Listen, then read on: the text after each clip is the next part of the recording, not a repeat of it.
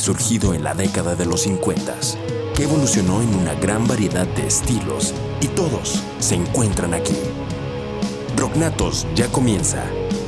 Déjate llevar en este viaje musical. Rocknatos, nacidos para el rock.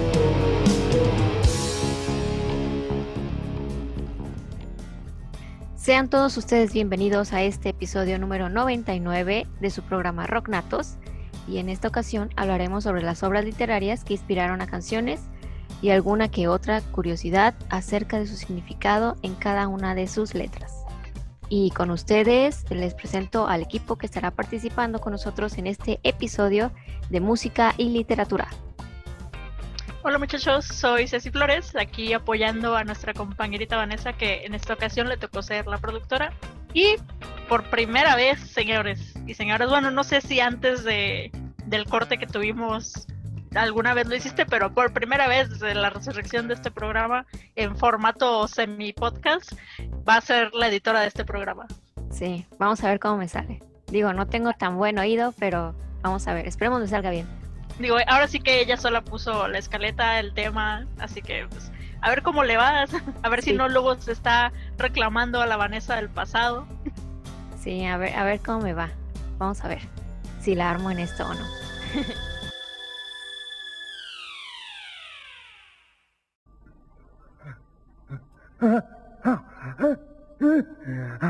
Esta vez no te va a doler.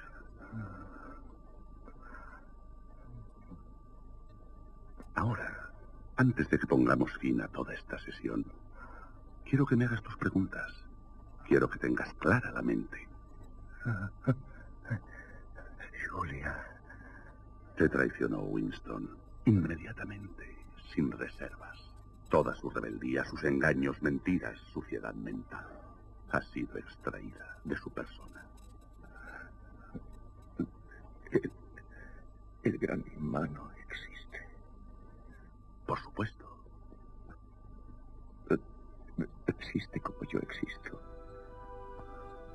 Tú no existes. Y comenzamos con la canción de Resistance de Muse, que está basada en una de las obras más famosas del escritor George Orwell, escrita en 1949, del cual es parte de las distopías futuristas más populares. Estamos hablando de la obra llamada 1984, donde nos describe un mundo dominado por la supervigilancia que ejercen los gobiernos totalitarios tomando el control de la información y del pensamiento.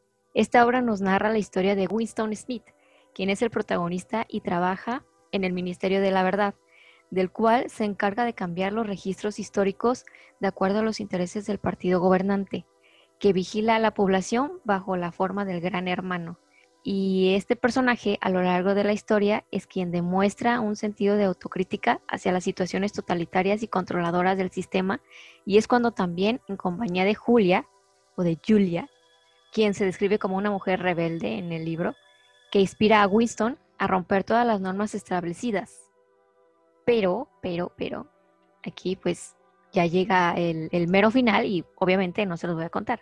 No voy a contar cómo termina la historia para ver si si les interesa o no, porque es una historia como que se adelanta mucho su tiempo, porque justamente lo estuvimos viviendo en el 2018, más o menos, con lo de Trump, reglas acá muy... Muy sacadas de onda, pues, o sea, muy, muy, totalitarias, muy yo, será lo que yo digo. Exacto, sí. Entonces, a continuación, presentamos una canción de David Bowie que se llama 1984, que también está inspirada en esta obra.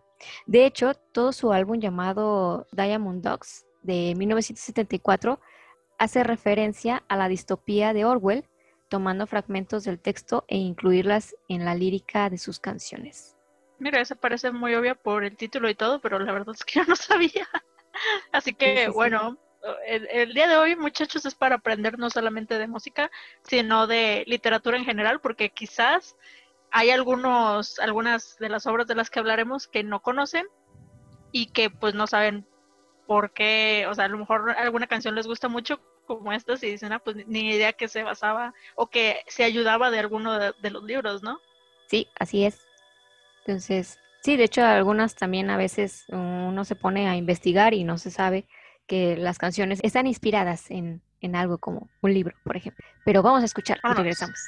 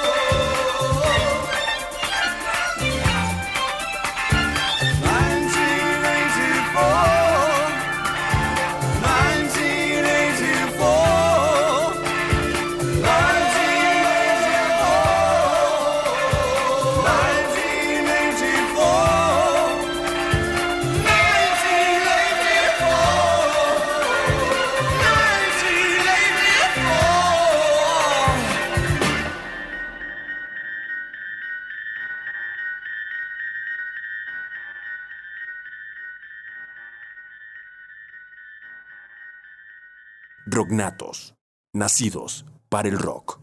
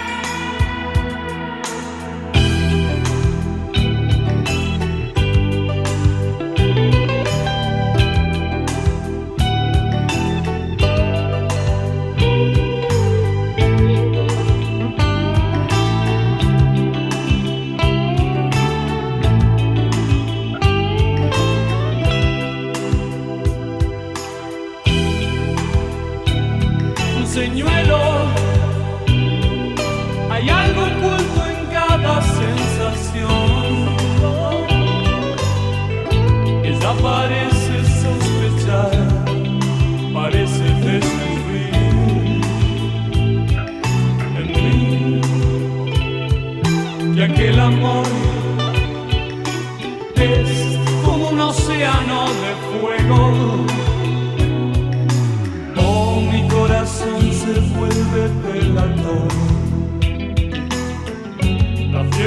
volverás.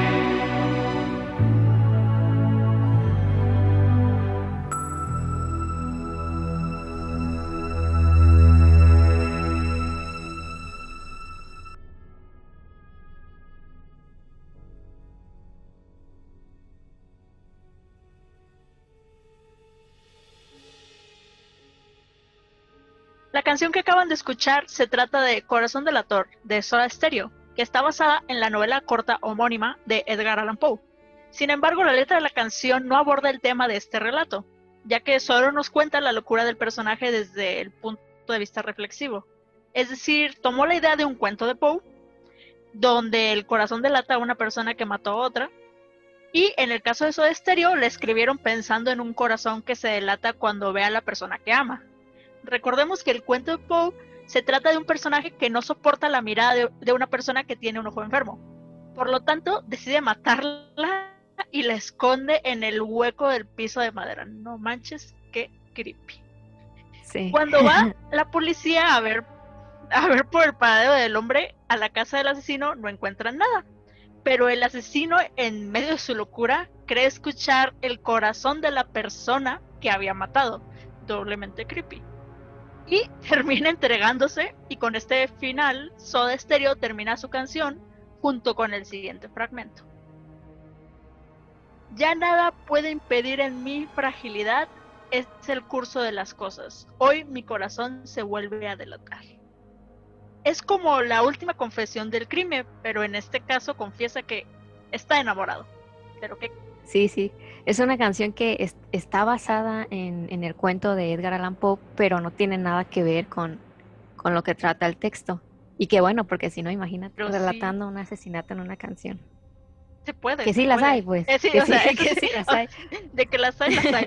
Pero, o sea, es otra manera extraña de, de inspirarse, pues, porque como tú dices, no tiene al final nada que ver en el sentido de, del centro de las cosas, pero, o sea, sí se pueden inspirar de alguna manera, pues, aunque cambie totalmente el contexto. Sí, sí, sí. Y así es como se crean las inspiraciones y las haces tuyas con la letra. Sí, admito lo que querían que admitiese. Todo lo que ustedes quieran lo digo. Está bien, no hay problema. Levanten las tablas, aunque ya lo saben. Levanten las tablas, aquí donde está su maldito corazón.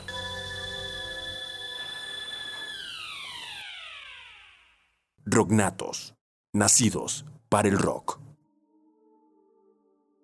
Y pues bueno, bueno, el siguiente libro, a ver si la adivinan, a ver si lo han leído, la canción de Café Tacuba y se llama Las batallas.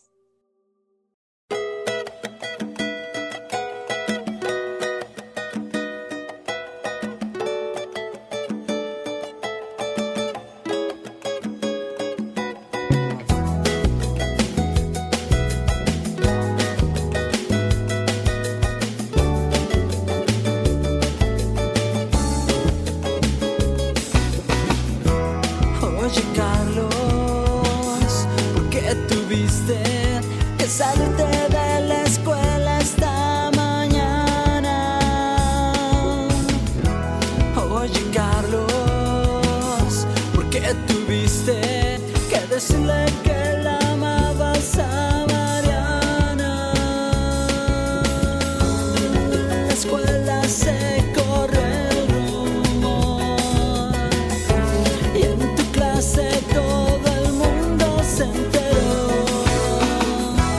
Y en tu casa, mamá te preguntó si acaso fue tu hermano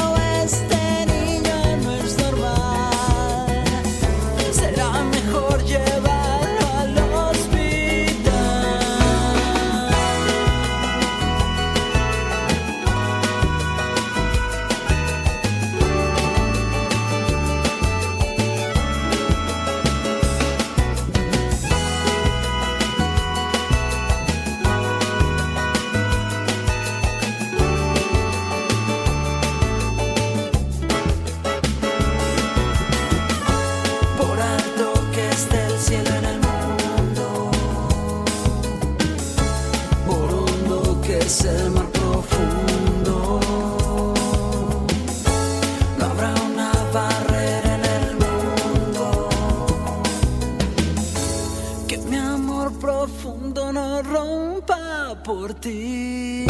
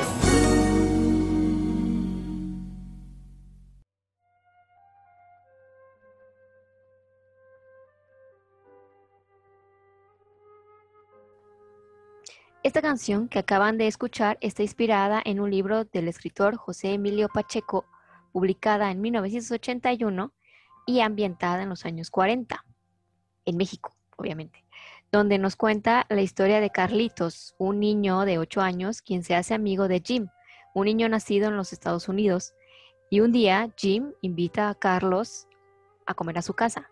Y ahí es cuando Carlos conoce a Mariana, la madre de Jim, una guapa mujer de 28 años de quien el pequeño Carlos se enamora perdidamente de la mamá de su amigo. Y es ahí cuando todo se va al carajo.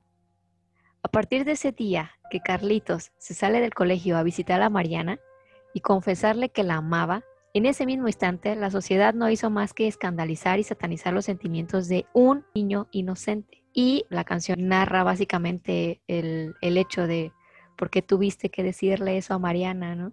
Porque a partir de ahí es como si la sociedad lo satanizara brutalmente por los sentimientos de un niño inocente. Y sin duda, tanto como la canción y la historia de Pacheco, nos muestra varios sentimientos de tristeza y pena. Bueno, pero tienen que leerlo para disfrutar un poco más la, la canción de Café Tacuba y para que, que les entre el sentimiento de, de ese libro. ¿Cómo se llama el libro? Ah, sí, cierto. No lo puse. Yo, yo aquí es como que, no, pues sí suena interesante. ¿Qué onda con, con el niño, verdad? Digo, sí, pero ¿cómo se llama el libro? Aquí No estábamos como, Sí, sí. Ah, el libro se pero sí llama... tenemos esa, a ver, sí tenemos esa dato producción, ¿verdad? Sí te- Sí, sí, claro, ahorita lo busco. Se llama Las batallas en el desierto. Ah, y mira, el, qué eh, el- el nombre se lo puso porque como está también ambientado en que es un niño de 8 años, entonces jugaban en, en la hora del recreo con todos los niños y pues en aquel, en, creo que en aquel tiempo era donde había terminado una guerra de Israel o algo así. Y acababa de, como en los años 40, también terminó la Segunda Guerra Mundial. Entonces era Eso. México. Ajá, era México eh, después de la, de la guerra. Entonces había, en la escuela de Carlitos había muchos inmigrantes, pues. Entonces, Ah, como que jugaban en la hora del recreo algún tipo de batalla, no sé. como en la guerra. ¿no? Ajá. Y pues supongo que en México en esos 40 había un montón de terraría y cosas así, ¿no? Exactamente. Sí, una de las características de ese libro es que dicen mucho o describen mucho la situación de México en esa época, ¿no? Y describe mucho la, la colonia, que está basada en la colonia Roma y todos los cambios que estaba sufriendo México, ¿no?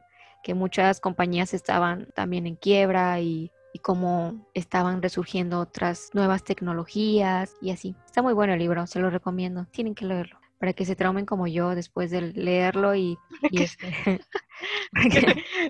O sea, el solo propósito de este programa es que se traumen con las obras literarias que tiene Vanessa que ofrecer. para que se traumen también igual que yo y, y escuchen las canciones y, y se traumen más y, lloren. Ay, sí, no, no lloren, pero Y sí. lloren, lloren. no lloren. Pero imagínate qué pesado, o Pues, sea, ¿qué onda con eso también, no? O sea, sí, y- o sea, pero es que digo, no es como algo que, no digo que pasa todos los días, pero, o sea, sí es medio normal que, digo, tampoco es que tú le vayas a, que una persona mayor le vaya a corresponder a esos sentimientos, pues es como, le pones un stop y, y ya no, o sea, pasas página. ajá, Pero sí, o sea, sí es como algo medio común que a lo mejor los niños pequeños o las niñas pequeñas incluso también tengan como un así como enamoramiento de, ay, la maestra, un crush de incluso más chiquitos, pues, o sea, los de kinder o los de primeros de primaria, que, o sea, sí, que tengan un crush con, con una maestra o, o así, pues, o sea, y, ay, sí. E incluso a veces no, a lo mejor ni saben, pues, que, que es eso, simplemente, "Ah, es que me- es mi maestra favorita, ¿no? O me agrada mucho, es que me habla bonito, o cosas así, ¿no? O cosas que ellos perciben que, ah, es que como que, como que me trata a mí especial, ¿no? Y en realidad, pues a lo mejor a todos los trata igual, pero como los niños se quieren sentir especiales, pues van a eso, pues, pero tampoco creo que sea algo así como para no armar barullo, pues. Digo, yo no he leído el libro, no, sé- no tengo idea de qué tanto sirve, pero a como me lo estás contando, sí, es se que, arma gorda. sí, es que aparte pues eran otros tiempos, eh, los años 40 era- todo era muy tradicional y muy persinado. Y este, el punto, bueno, es que Mariana eh, era amante de algunos politiquillos de México de aquella época. Entonces, pues Mariana no tenía buena reputación, también era eso. Eh, entonces la, la, Ah, la sea, juzgaron, sí, la juzgaron eh, pues mal, Es como, literalmente. ¿qué es lo, qué es lo que sigue? Pues sí, la- o sea, Carlitos fue y le dijo, de, oye, Mariana, me gustas. Y Mariana, pues, eh, pues le dijo, oh, oye, eh, gracias, te agradezco, ¿no? Pero, este, pero pues eres el hijo, el amigo de mi hijo y aparte pues la edad y pues nada, ¿no? Entonces nomás le di un beso en la mejilla y Carlitos así como de, ¡Oh, me dio un beso y ya. Y este, entonces los de la escuela se enteran que, fal- que se salió de la escuela, tuvo que decir a dónde fue y por qué, y ya empiezan a, a hacer conclusiones que, ajá, que no pasó, que nada de eso pasó. Pero pues como Mariana también era, eh, tenía un, Jim es, eh, era hijo de, de un periodista de Estados Unidos que no lo reconoció como tal, ¿no? Entonces Mariana se vino a México y ya estaba ahí como de amorío con algunos politiquillos, entonces no tenía buena fama.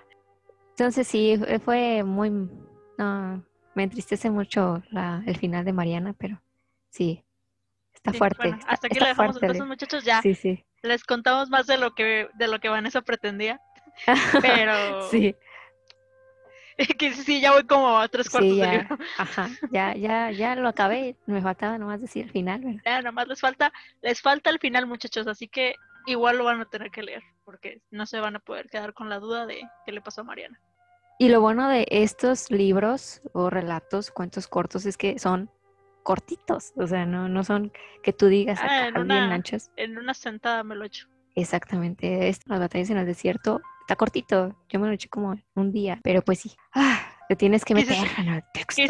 Eh, el, lo que, en lo que lo leo dura un día, pero el dolor es para siempre. Sí, te queda marcado y más. Y más porque yo, este, los que han escuchado Café Tacuba, pues han escuchado esa canción y a lo mejor te preguntabas, ay, esa canción qué significará, ¿no? Y yo, "Y ahora ya entienden, esa canción es de un libro, Es para que llores. es para que llore. Tú eres Carlitos. Sí, Pues mucho gusto. Pásale al cuarto de Jim. En un momento les preparo la merienda. ándale. Y bueno, vamos con la siguiente canción. Ay, pero nos cuesta mucho decirlo porque el nombre del grupo es francés, así que vamos a ver cómo nos sale. Si no van a poner ahí un de Google Traductor o algo. Si escuchan a Google Traductor es que a Vanessa no le sale bien. No me salió bien. Y la canción se llama Plus a dos mujeres. Esa canción es muy obvia, así que van a saber de qué libros estamos hablando. Y está muy buena esa canción. Disfrútenla.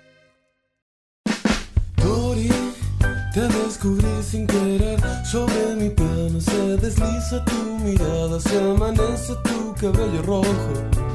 Tus labios de mujer sutil. Vaga, te descubrí sin querer. Entre rayuela, la lluvia y París ensumedecidos escuchando jazz.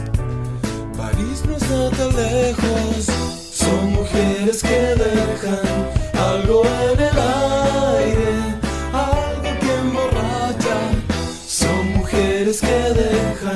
marcas donde pasan, marcas que nos hacen vivir, chicas. Alucinemos sin frenos mi dolor como si fuera tan normal, tan cotidiano que nos da igual. Cortázar no sospecha, vamos, que nuestra magia será la de volar en melodías infinitas que nacieron hace un tiempo ya. La cosa no es tan grave, son mujeres que dejan algo en el aire, algo que emborracha. Son mujeres que dejan marcas donde pasan,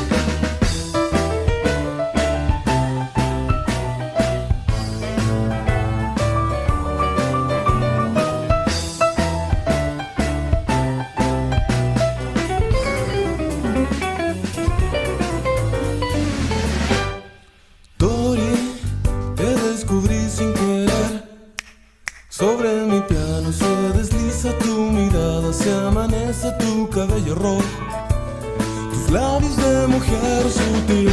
Son mujeres que dejan algo en el aire, algo que emborracha. Son mujeres que dejan marcas donde pasan, marcas que nos hacen vivir. Te llevo en mi Walkman, te atrapo en mi libro, las llevo para siempre. Te llevo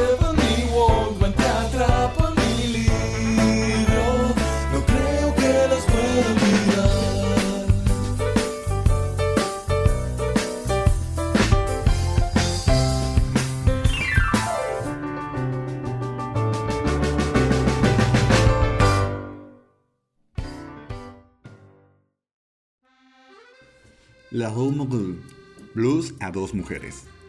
Si empezamos analizando desde el nombre, La Rue Morgue es también tomada de la novela policíaca de Edgar Allan Poe. Esto nos lleva a concluir que este grupo, así como muchos otros, está totalmente influenciado por la literatura, y la canción que acabamos de escuchar no es la excepción, ya que el blues a dos mujeres está inspirada en el libro de Rayuela, de Julio Cortázar, publicada en 1963. Esta canción deja traslucir un poco el espíritu de Bohemia y de la dialéctica satisfacción-insatisfacción, que se percibe al leer las intrincadas y nada sencillas páginas de la novela, o antinovela. Por ejemplo, la canción presenta primero a Tori Amos, cantante y pianista estadounidense de jazz, representado al mundo real, al mundo musical. Por otro lado, presenta a la maga, personaje de la novela, perteneciente a la ficción, a la literatura. Y reconocemos esta referencia en la frase, te llevo en mi Wallman, te atrapo en mi libro. Aquí de nuevo cuéntanos, nos mencionas el libro, o sea, sí nos dices que de quién es y de qué se trata, pero digamos para los menos eh, ávidos a la lectura, ¿nos puedes comentar cómo se llama el libro en el que nos estamos basando en este momento? Se llama Rayuela y es de Julio Cortázar. Sí, ¿Qué onda con ese es nombre En el libro. de, de este del grupo? Ah, bueno, resulta ser que el nombre de La Rue Morgue es inspiración de eh, una novela de crímenes escrita por Edgar Allan Poe y en español se llama Los crímenes de la calle Morgue, ¿no? Entonces cuenta ahí la historia de un doble asesinato en unas parisinas por ahí y cómo eh, un, un joven policía inexperto detective se adentra a, sus, a su primer caso y lo resuelve con éxito, tal vez.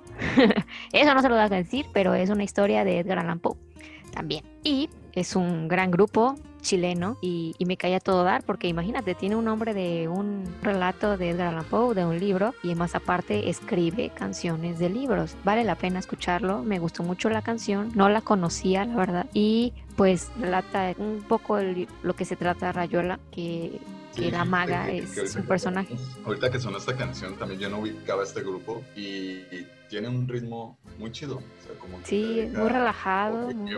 Por cierto, hola muchachas. ¿Cómo están? Ay, ya sé, llegaste tarde. ¿Qué tal? Un poco tarde eh, o muy temprano, quizá, no sé. Depende. Pero miren, aquí estoy. Muy bien. Te agradecemos porque no, yo no sabía pronunciar el nombre en francés. Ajá. Es que Sí. el secreto está en decirlo con un poquito de, de flemas o, así, o un gargajo en la, en la garganta, ¿no? Te sale. El francés fluye, ¿eh? Es como muy gutural. Ay, sí, no es cierto. No, no se creen. El francés no es gutural. Em, y pues sí, relata. La maga es el personaje de Lucía en Rayuela. Fíjate que este libro yo no he tenido oportunidad de leerlo. Me han dicho que está muy bueno. Es uno de los que están en mi lista de libros por comprar, comprar perdón. Eh, claro que primero tengo que terminar como otra lista que tengo ahí pendiente. Compro y, y no leo. Pero sí, es uno de los que me interesan, ya que dicen que sí está complicado o que cada quien va como que escogiendo o seleccionando la historia, ¿no? Sí, hay creo que tres formas de leerlo. Una es la normal, la que empiezas desde la página 1 hasta la última. Y la otra es como te lo recomienda el escritor, que es de la página 1 a la 56. Y ya el resto del libro es como un extracto de, eh, como anexos, ¿no? De datos, no sé, no sé si decirlo como datos curiosos o algo por el estilo. Y la otra es, es que tú puedes ir eligiendo cómo va, eligiendo, no sé, el orden de, de los capítulos. y Que dando- depende de tus Ajá. Elecciones va cambiando la historia o algo así. Sí, algo así. Sí, algo así.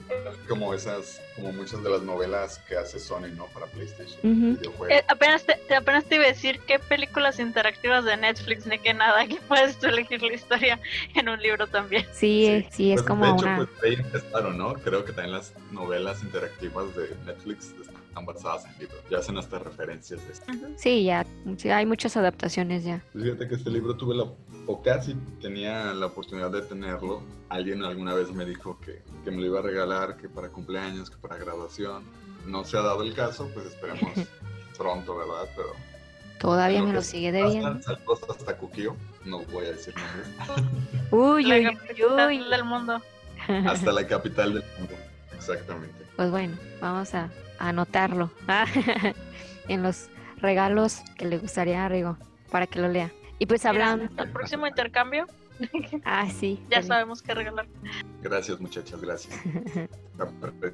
Y pues hablando de adaptaciones de películas y de libros, vamos con esta canción que es de Nightwish, el fantasma de la ópera.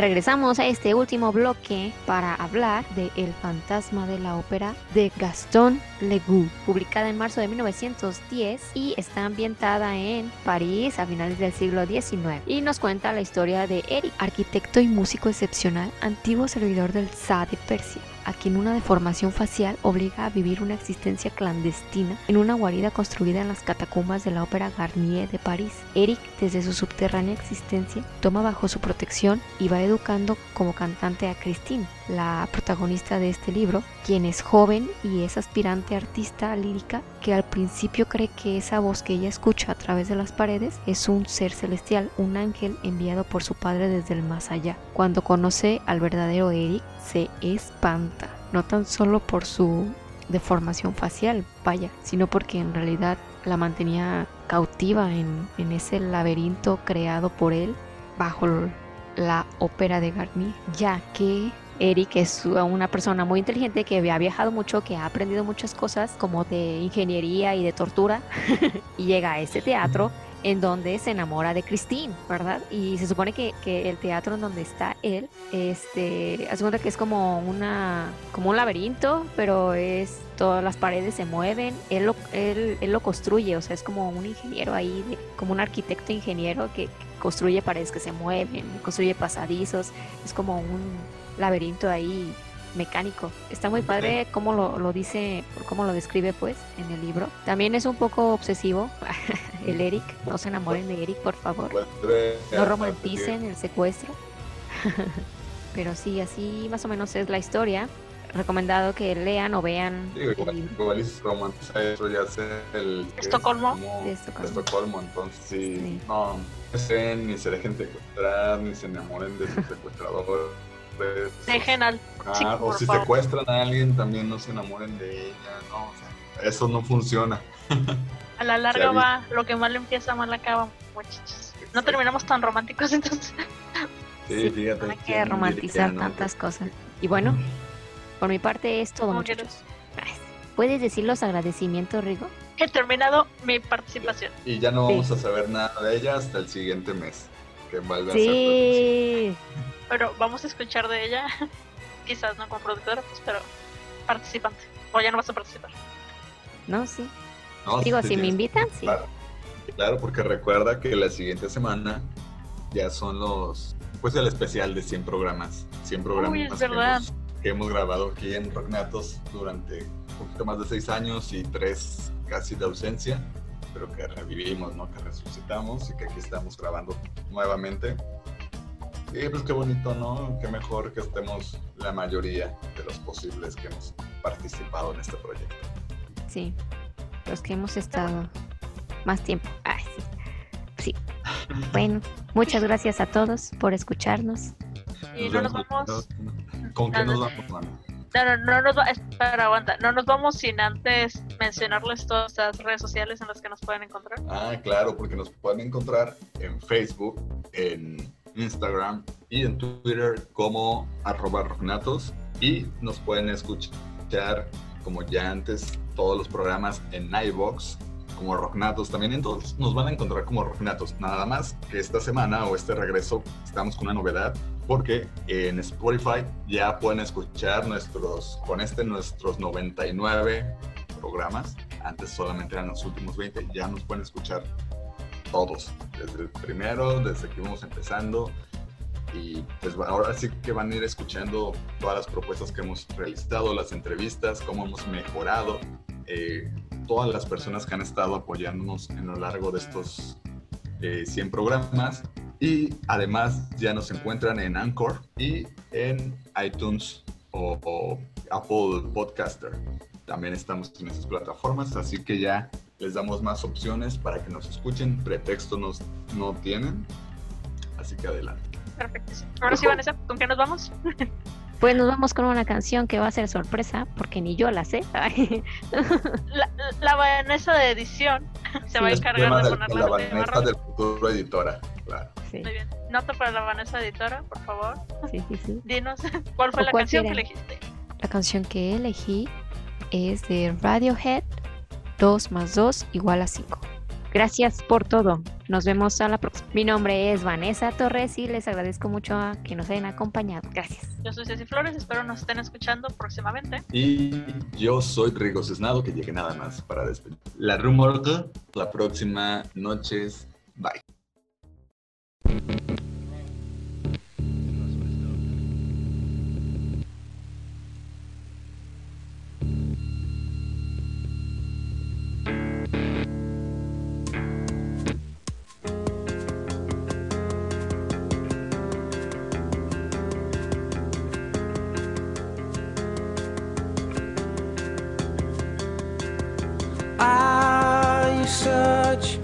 dream.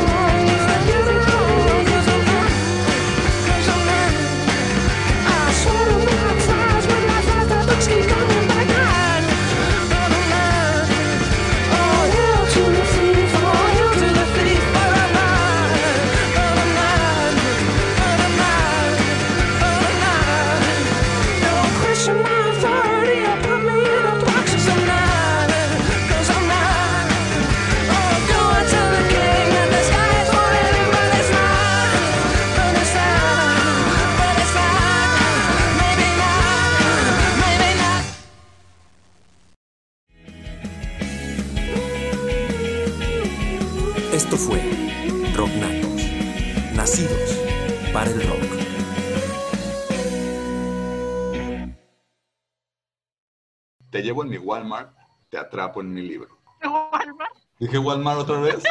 que se percibe al leer las intrínsecas y nada sencillas páginas de esta novela. O antinovela. Intricadas. ¿Y yo qué dije? Intrínsecas. Ah.